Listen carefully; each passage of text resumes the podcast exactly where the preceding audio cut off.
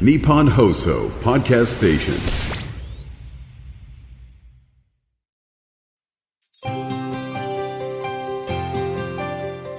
11月25日土曜日日本放送 OK コージーアップ週末増刊号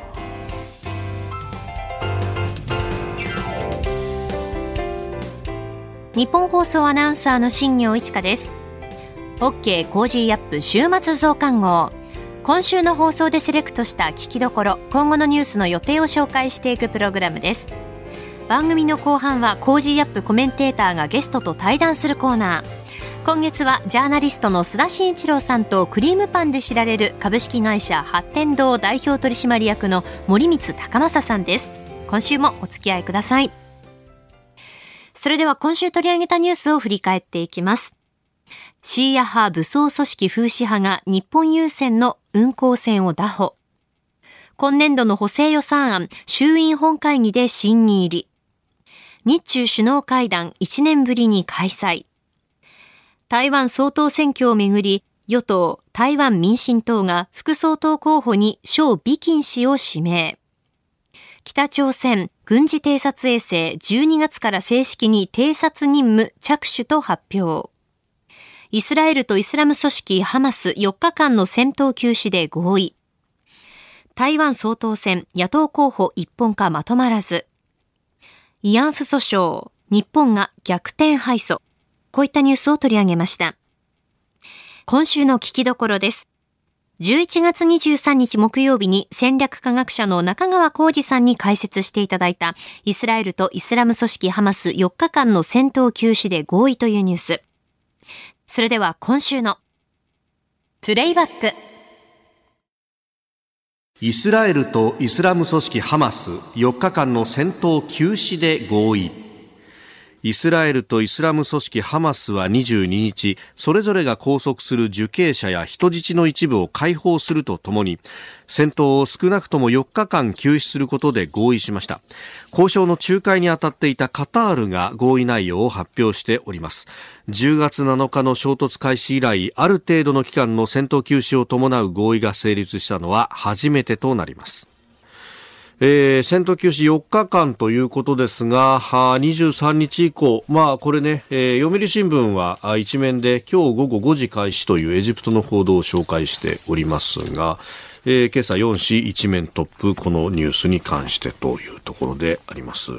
まあ、とりあえずはという感じですかね、中川さん。そうですね。まあ、この4日間、えー、戦闘休止ということで、まあ、こう、断続的にね、やりながら、実際のこう、お戦闘、まあ、もうより長い期間の戦闘休止というのは下がっていくっていうところなんだと思いますけれども、まあ、あの、僕が、あの、まあ、チャイナとしてね、あの、解説をするというのが多分聞いている方にも新しい視点としていいのかなとは思うんですが、まあ、ずっとまあ、チャイナとしてはですね、まあ、当然米国が、あの、イスラエルによってっていうのは皆さん、こう、報道でもご存知だと思うんですけども、はい、まあ、チャイナは、あの、一貫して、まあ、2カ国間での協議、まあ、そ、それが、あ恒久的な平和ですよということを、まあ、これずっと言ってるわけですよね。カ国っていうのは、パレスチナとイスラエルと、はい、まあ、自治政府がきちっと統治をするという形の、はい、まあ、はい、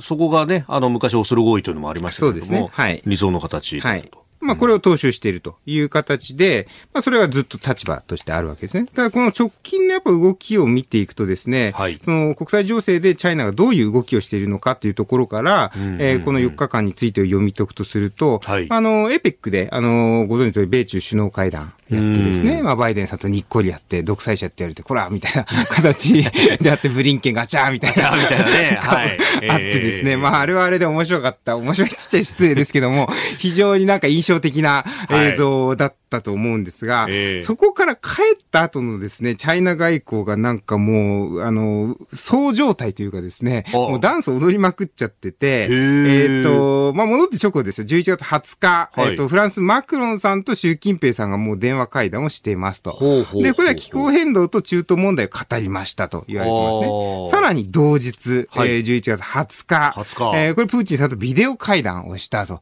えー、やったと。で、まあ、これ表ではこう、大したこと話したまあ、形式としてはですね、はい、その、えー、首脳同士というよりも与党の代表の対話でやったんだ、みたいな形にして、なんか、その、まあ、これ10回目なんで、まあ、定期的にやってるんですけども、はい、要はその国家間じゃなくて、まあ、与党の中でじゃ軽く話したみたいなこと言ってるけども、絶対に他のこと話したでしょっていうところがあるわけです。だ当然ながら、まあ、訪米の話をしたとか、まあ、ウクライナ、ロシアの話をしたとか、まあ、当然この中東、この今回、あのニュースの中東の話も来たっていうのもあるし、まあ、20日ってことになると北の話もなんか出てないっていうところもちょっと思うわけですよ、当然ながら。先ほどね、コーナーで話したように、はい、技術が北から入りの、チャイナが北京が、そう、北京が北を抑えられてるのかっていうそのロジックから考えると、はい、まあ、ここは話を詰めておくのは北京としては動機はあったろうなと。なるほど。いうところはありますよね。当然どこまで技術を渡したんだよ、というっていうのありますよね。ええ。まあ、えっ、ー、と、まあ、その話も、えっ、ー、と、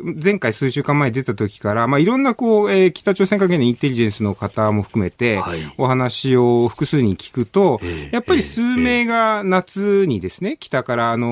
もう技術者が入っていて、えー、北の方からはあの武器弾薬を、もう実際にも出しているということは、まあ大体皆さんが言うような形なので、えー、まあそうオープンソースになってないんで僕も断定はしないですけども、うん、あの、まあそういうような話はよく聞きますので、まあこの辺北は、あじゃあ、えっ、ー、と、ロシアは当然分かってるとはずなんで、はい、まあそれを北京がそれ聞いた可能性はあるというのが20日のニュース。それから、その次の21日、これブリックスサミット。が、えー、あったということで、これをオンラインで出席しているということで、まあ、ここでは中東問題に関して話されたということなんで、はい、まさにこの4日間の戦闘休止の話っていうのも関わってきますよね、という。で、さらに10月、11月の20日、21日間で、はい、アラブ・イスラム諸国代表団が北京に来たということで、えー、これはもうそのほどズバリですね。そうですね。これ完全にズバリで、あんま日本でそんな大きな報道っていう感じでもないですけども、ね、だけどサウジ、ヨルダン、エジプト、インドネシア、パレスチナ、イスラム協力機構ということで、まあこれど真ん中に人たちがもう来て、えー、20日21日で、で、停戦22日ですよね。っていうことから考えると、ね。はいはい、まあこ、これ後でのコーナーではやるのかな、うん、ね、あの、話するのかもしれないですが、まあ、これもありました。しかも北京ですからね。ね。えー、ワシントンじゃなくて北京でっていうのはね、やっぱね、こう世界の外交が北京で決まりつつあるという、なんか恐ろしい感じもあるということと、えー、11月20から29日の間に上海協力機構の第5回防衛安全保障フォーラム。22日にウルグアイの人が習近平さんと北京で首脳会談。こっちは南米。そう、22日にロシアの下院議長のゴロージンさんが、えっと、習近平と会談。北京を訪問して、だから20日にプーチンと話して22日に下院議長が来てるんですよ。このたった3日の間でと。これ、あの、絶対北の話してるよね。だってちょうど挟まった話ですから。確かにそうですね。ねだからこれは結構、蓋然性高いだろうという話です。だから中東の話、北の話はかなりロシアと北京は、えー、この20日22っていう両方重要日程こなしてるんで、えー、入ってるかなというところはありますね。だからか、かなりなんていうんですかね、外交日程、習近平自体が出るイベントがですね、4、5個こう、一気に20日、21、22重なっていて、あの、目まぐるしく、あの、エーペック帰国後、あの、ダンスしてますね。これ、中国として、その、まあ、今回のね、えー、イスラエルとハマスの衝突で、ハマスの裏にいるのはあイランだということが言われてますけど、はい、イランに対しての影響力だとかっていうのはどのぐらいあるもんなんですか？えー結局、まあ、チャイナとしてもですね、あの、まあ、イランも含め、サウジも含め、まあ、今回でイスラエルであれ、はい、まあ、パレスチナ自治政府の方ですよね、ファタハの方ですけども、えまあ、そこに関して、まあ、要は片方につかないっていうのをずっと取ってきたわけですよね。だからそういう意味では、あの、イランとの、あの、交流っていうのも引き続き、えー、続けながらではあるんだけども、かなりその辺は中東外交、彼らまだ初心者なんで、えー、まだ1年ちょっとしか、あの、本格的にコミットしてから経ってないもんですから、ら、あの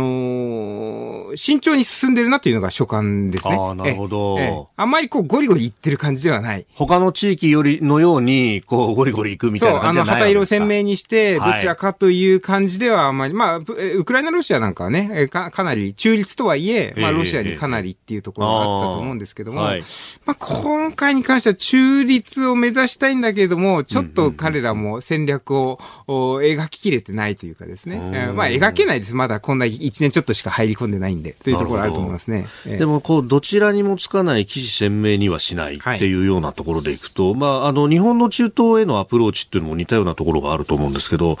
ここでじゃあ、この分野に関しては、俺たち一緒にやろうぜ、みたいなことにはならないんです日本とチャイナがそうそうそうそうそう。いや、それはなかなか難しいですよね。あの、チャイナ側としても、うん、あの、日本ファクターがさらに入ってくると、計算要素があまりにも増えすぎて、めんどくさいと。めんどくさいはずなんですよ。で、日本が明らかに、えー、まあ、ありえないけれどもね、パレスチナより、明らかにイスラエルより、みたいなね、こう、どっちかに寄ってるとかってあれば、あの、チャイナとしても、あの、じゃあ、この、このパーツとしてはこっち使おうってあるけれども、日本自体が玉虫色というかですね、ようわからん国の中に、さらに中日関係のこの複雑性の変数まで入ると、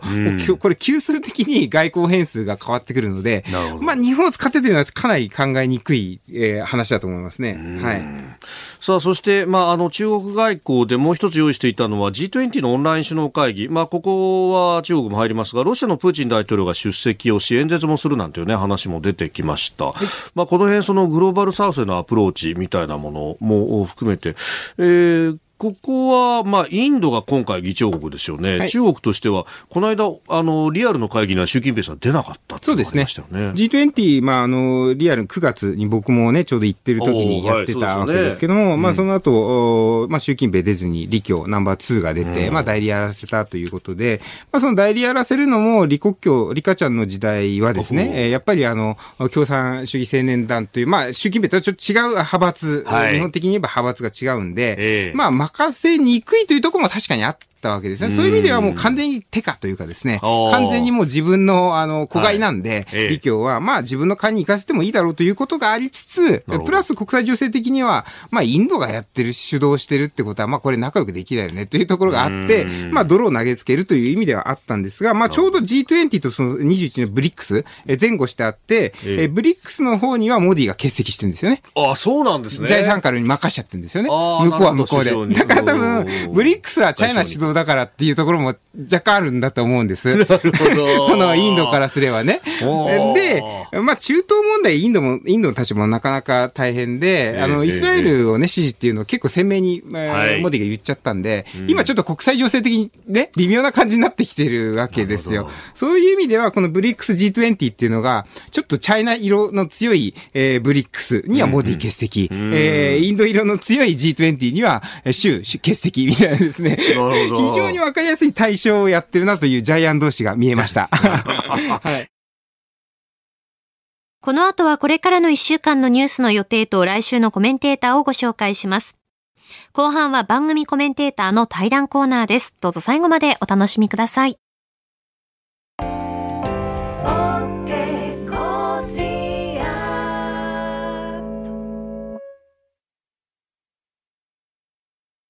道徳って何だろう？思いやりって必要なの？その答えは道徳を考える月刊誌ニューモラルにあります。今や日本人の道徳力は世界からも大注目。さああなたも道徳を学びませんか？お問い合わせいただいた方全員に月刊ニューモラル、さらに小冊子心に残る話ベストセレクションを漏れなくプレゼントしています。月刊ニューモラルは日々の出来事をテーマに人間力が豊かになるエピソードが満載です。詳しくは日本放送ホームページ内のバナーをクリック。道徳で人と社会を幸せに。公益財団法人、モラロジー道徳教育財団。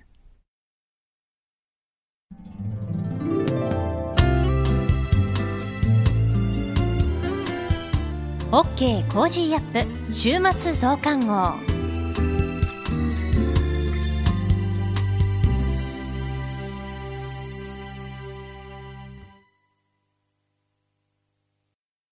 日本放送アナウンサーの新行市佳がお送りしている OK Cozy up 週末増刊号。もう11月も残りわずかとなりまして、えー、もう12月に入ろうとしているところですね。もう来年のカレンダーを準備されている、準備しようとしている方も多いんじゃないかなと思います。このお知らせです。日本放送アナウンサーカレンダー2024。えー、毎年おかげさまで好評いただいている日本放送アナウンサーカレンダー、おかげさまで来年で16年目になります。もうすでに、あの、買いましたよというお声もたくさんいただいています。本当にありがとうございます。えー、日本放送アナウンサーカレンダー2024、えー、現在ですね、あの、通販での受付ももちろんですけれども、あの、店頭でも、あの、販売を行っております。一部が、えー、税込み2300円になっておりまして、えー、よろしければお手に取っていただければなと思います。今手元にですね、サンプルのカレンダーがあるんですが、この日本放送がある有楽町日比谷の周辺で撮った写真もありますし、あと日本放送の社内で撮影した写真もあるんですよね。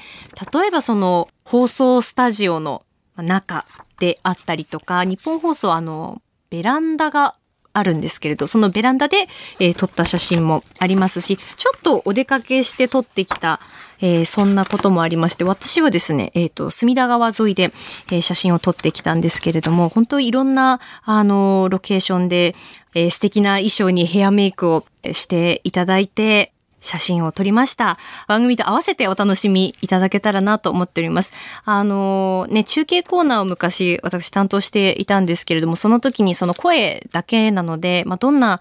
方なのかなと思ってたんですけど、新魚さんってあの、こういう感じなんですね、みたいな、そんな話もしたことがありまして、なかなかそのね、声だけだとどんな人なんだろうというのも伝わりきらない部分もあるのかなと思いますので、あ、こういう人がこの番組で話しているんだなというのをこう日本放送をですね、楽しみながら、えー、このカレンダーも眺めていただけたら嬉しいなと思っております。でもちろんですね、カレンダーの後ろのページには、えー、飯田浩二アナウンサーであったりとか、この番組でも何度もあのピンチヒッターで来てもらっている内田祐樹アナウンサー、えー、小永井和穂アナウンサー、スポーツアナウンサーの皆さんもですね、全員写真が載っておりますので、えー、最後のページまで来年1年間楽しんでいただけたらと思います。えー、詳しくは日本放送のアナウンサーカレンダー2024のホームページをご覧ください。続いてはこれからのニュースの予定をお伝えします。11月26日日曜日、OPEC プラス閣僚級会合開催。高知県知事選投開票。競馬の G1 ジャパンカップ開催。11月27日月曜日、核兵器禁止条約第2回締約国会議開催。ベトナムのボー・バントゥオン国家主席が来日。11月28日火曜日、定例閣議。11月29日水曜日、アメリカ地区連銀景況報告米州ブック発表。7月から9月期のアメリカ GDP 改定値発表。国際オリンピック委員会理事会開催。11月30日木曜日、COP28 開催。11月の消費動向調査発表。12月1日金曜日、定例閣議、小池知事定例会見、10月の有効求人倍率完全失業率発表、COP28 首脳級会合開催、ユーキャン新語・流行語大賞を発表。続いては来週のコメンテーターのラインナップをお伝えします。11月27日月曜日、経済アナリストの馬淵真理子さん。28日火曜日、エコノミストの片岡豪志さん。29日水曜日、地政学戦略学者の奥山正史さん。30日木曜日、明治大学教授で経済学者の飯田康之さん。12月1日金曜日、外交評論家で内閣官房参与の三宅邦彦さんです。コメンテーターの皆さんは6時台からの登場、ニュース解説をしていただきます。この後はジャーナリストの須田慎一郎さんとクリームパンで知られる株式会社発展堂代表取締役の森光高正さんの対談です。今回が最終回になります。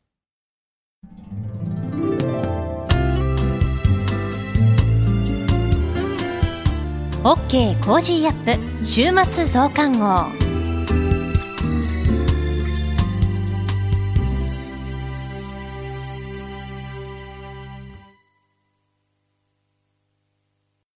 自分よし、相手よし、第三者よし。この三方よしの考え方は、より良い人生を築くための重要な指針です。モラロジー道徳教育財団は、ビジネスリーダーのための経営誌、月刊三方よし経営を発刊。人づくり、SDGs に取り組む企業の皆さんにおすすめの一冊です。お問い合わせいただいた方全員に、月刊三方よし経営の見本誌、さらに小冊子心に残る話ベストセレクションを漏れなくプレゼントしています。詳しくは日本放送のホームページ内のバナーをクリック。道徳で人と社会を幸せに。公益財団法人モラロジー道徳教育財団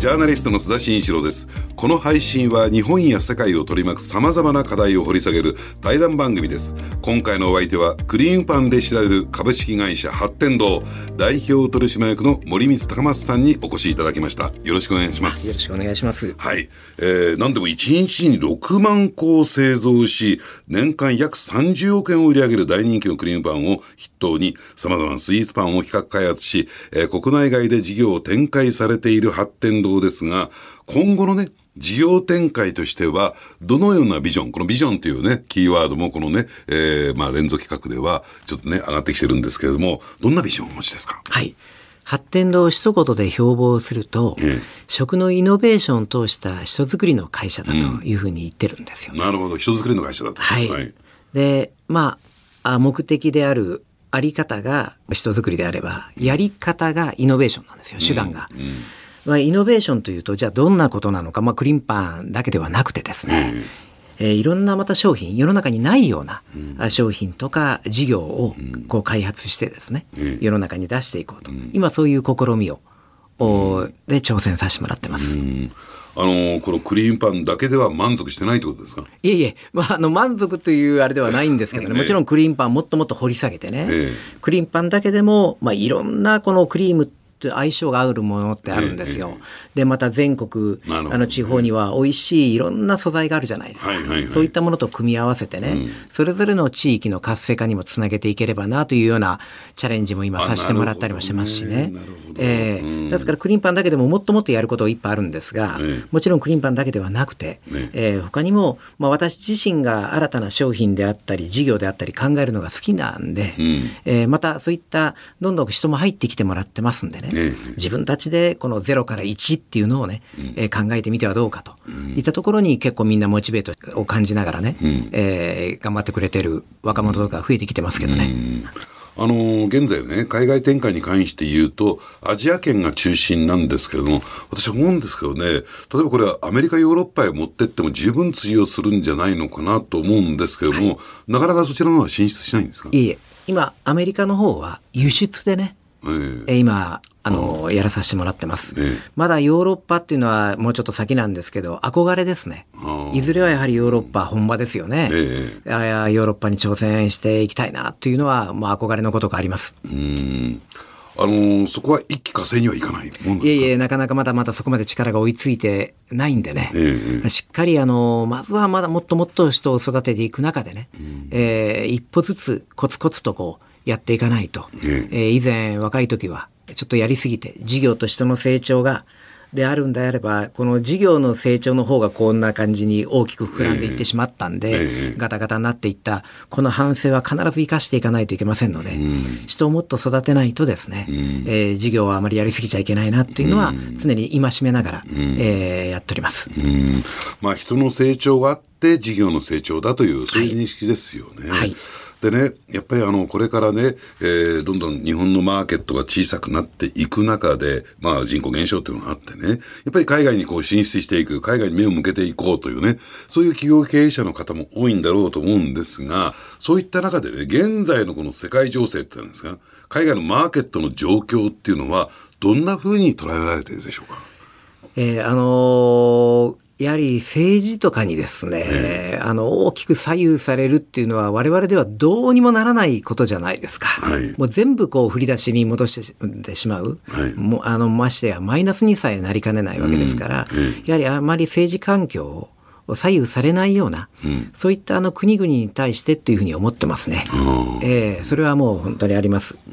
はい、わ我々もともとこの食べ物を通して、えー、まあ、みんなの心を少しでも豊かにまた笑顔にというこういうまあ、ある意味平和なね、うん、えー、気持ちでこう挑戦はしてるんで、うん、えー、なかなかそういったところにこう我々としてはどうしても難しいですね。巻き込まれる部分はあれば、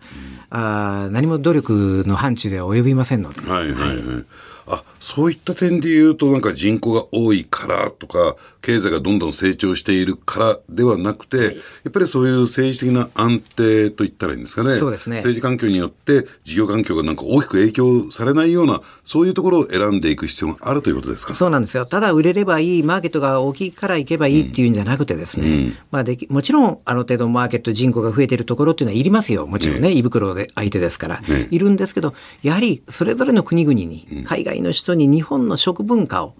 知ってもらいたいな。日本こういう日本に美味しいものはまだまだあるよっていうのは、うん、この日本の自慢につながるような、うん、こういった思いが伝わればなというふうに思うんですよね。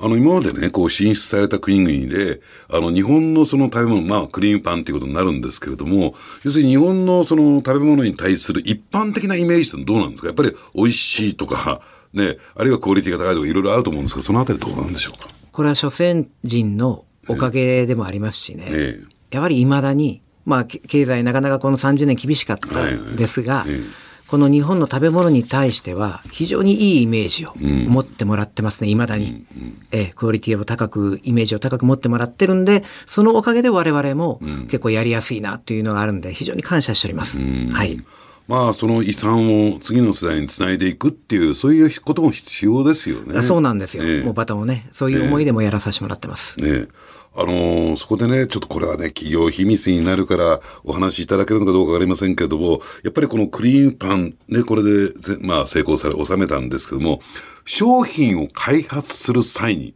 この画期的な商品を開発する際に、なんか心がけていることというか、で、こう考えたんだから、こういうふうに、ね、思ったから、この商品が開発されたって、なんかこう、秘密みたいなのありますか？いやまあ、秘密っていうのはあれなんですけど、あの、前回も申し上げたようにですね、やはりコンセプトを決めるって大切なんですよ。うん、コンセプトがなかったら、まあ、ゴリ夢中というか、もう闇雲にやってしまうんで、ね、それこそそこも、そのヒットとか何かを作るまで行き当たらないですよね。うん、で、その中で私はもうそのスタンダードかけスタンダードで飽きの来ない、しかも新たなものをと、うん、新しいものじゃないと、うん、どこでもあるようなもので、ちょっと味がいいな、形がちょっと変わってるな、だけじゃ、もうそれはすぐ飽きられてしまいますしね。うん、だからないものじゃないといけないという、どこもやってないものっていうところではね、えー、やりがいをすごく感じます。えだからそのスタンダードでしかもないものを作っていくっていうところは常に頭に置きながら商品開発をやらさせてもらってますし逆転の発想じゃないけどみんながこっちの方向向いてるなら逆の方向から見てみようというような考え方は常にしてますね。うんでも新たなものないものを作る、ね、それはキーワードだと思うんですけどねそれこそ部から優を生み出すわけですから。えーそこ大変ですよね。普通簡単にね、なんか今こういうのがヒットしてるから、今これが来てるからトレンドだから、そこでちょっとバリエーションつけて売り出そうっていうのが普通の考え方だと思うんですけども、えー、そうですね。そのないものから新しいものを作り出す時の、はい、えー、こうなんかこう秘訣みたいななんかありますか？えー、アイデアみたいな。えー決してね、そのないものからあるものっていうようなイメージよりも、もちろんないものを作るわけですけどね、今までスタンダードで昔、こう流行ってたもので、を、見てですねだから何もないものからいきなりあボーンとこう新しいものが飛び出したっていうよりも、ええ、スタンダードであったものなんですよ昔、え、ずっと一瞬で木をてらってなくなったっていうよりも、長らく愛されたものですよね、うん。うん、その掛け合わせだなんですよ、私がいつも頭に置いてるのは、ですからあんパンとかクリーンパンメロンパンいまだに愛され続けてますよね、はいはいはい、まあ若干味とかもブラッシュアップされながらですけど、そしてもう一つの掛け合わせも同じくその日本人の私はこの口どけとか食感とかっていうのはもうこれはアジア人特にアジアのこの口どけっていうのは皆さんに好まれるものですから、そういったしっかりしたこのコンセプトで、を掲げてやっぱり開発をしていくっていうところで見えてくるものがあるんじゃないかなという感じがしますね。なるほどね。でもそこはね、目から鱗ですよね。今そのご説明を受けてね、あ、なるほどな、なんかあのね、自分でもできそうだななんて感じになるんですけれども。いやいやありがとうございます。とはいえですよ、とはいえですよ、そこに目をつけるというか、そこに気がついている経営者ってなかなかいないんじゃないですか。いやいやいや過去のそのスタンダード、これは長く愛されたんだから、ここに何かこう成功の秘訣があるはずだ。それ何かっていうのを突き詰めていくっていうことよりも、ね、新しいもの、斬新なものみたいなところにすぐ行きがちじゃないですか。えー、まあ私自身があの一時期木をてらったものばっかり作ってですね、うん、ある意味ちっちゃい成功と失敗をしたわけですよ。ね。えーで、あの、そういう自分の、あの、し、まあ、あの、成功も失敗も含めた、過去のそういった、あの、失敗談がね、失敗経験がすごく生きてますね。なるほど。え、気をてらっちゃいけないという、うん、そういうものが生きてます。で、あの、今のあの経営者の中でもすごいあの発想を持たれてる方が大勢いらっしゃるんでね。うん、で、一人だけ、また一社だけでやれることも限られてますので、うん、あの、我々も大きな基本スローガンとして、アライアンスとコラボレーション戦略っていうのを掲げてるんですよね。ですから自分のところに何かこれっていう商品とか技術があれば、あ他社さんと一緒になってアライアンスであったり、コラボレーションをすることができるんで、まさに一人の力限られてるって言いますけど、それが2社、3社集まることによって、3倍にも5倍にも販路も広がったり、また新たなアイデアも出たりしますんでね。そこで皆さんからこういろんなこう知恵が集まってきて、よりこうイノベーションが生まれる確率、可能性が高まる感じはしますね。このシリーズお話を伺ってきてですね、いろいろとヒントをいただいたんですけども、やっぱりね、目から鱗なのは過去のね、先人たちがこう作り上げてきたもの、その過去の成功をに学べと。えー、歴史に学べっていう基本に帰ってきちゃいましたね、えー、そういうことですねおっしゃる通りですね、えー、あのー、最後にですね、はい、あのこれちょっとね非常にこうね簡単で難しい話になるのかもしれませんが森光さんにとってねビジネスで商売で一番大事なことって何でしょうか？私は何のためにやっていくのかというね、うん、やはり貢献をしていくっていうことだに尽きるなというふうに思ってます。その中でこの発展堂っていうのは人づくりかなと。うん、ええ、皆さんにあなたと出会えてよかったと一人でも多くの人に言ってもらえるようなね、うん、仕事を通してそういった、まあ、人間、えー、力を磨いていければな、このお役立ちができればな、まあこれに私は尽きると、こういう思いで、えー、日々挑戦させてもらってる次第です。これやっぱりあれですかね、すべての企業に当たりますかね、えー、企業とはやっぱり、えー、どう社会に貢献していくのかっていうところにやっぱり尽きるということですね、えー、私はもうその貢献に尽きると思いますね。はい、社会から求められないと、それはもう市場から消えていきますから。うん。まあ、最後の言葉も多いですね。あの社会から求められないと市場から消えていくっていうね、はい、えー、非常に重い言葉でした、えー、今日はですねクリームパンで知られる株式会社八天堂代表取締役の森光孝雅さんにお話を伺いました。本当にありがとうございました。こちらこそありがとうございました。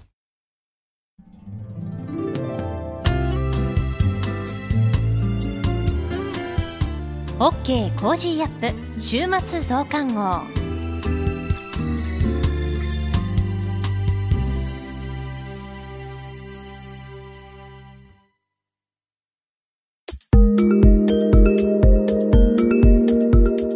ニッポン放送飯田浩司の OK Cozy up。平日月曜日から金曜日朝6時から8時までの生放送でお届けしています。ぜひ FM 放送 AM 放送はもちろん radiko や radiko のタイムフリーでもお楽しみください。OK Cozy up 週末増刊号。ここまでのお相手はニッポン放送アナウンサーの新行市佳でした。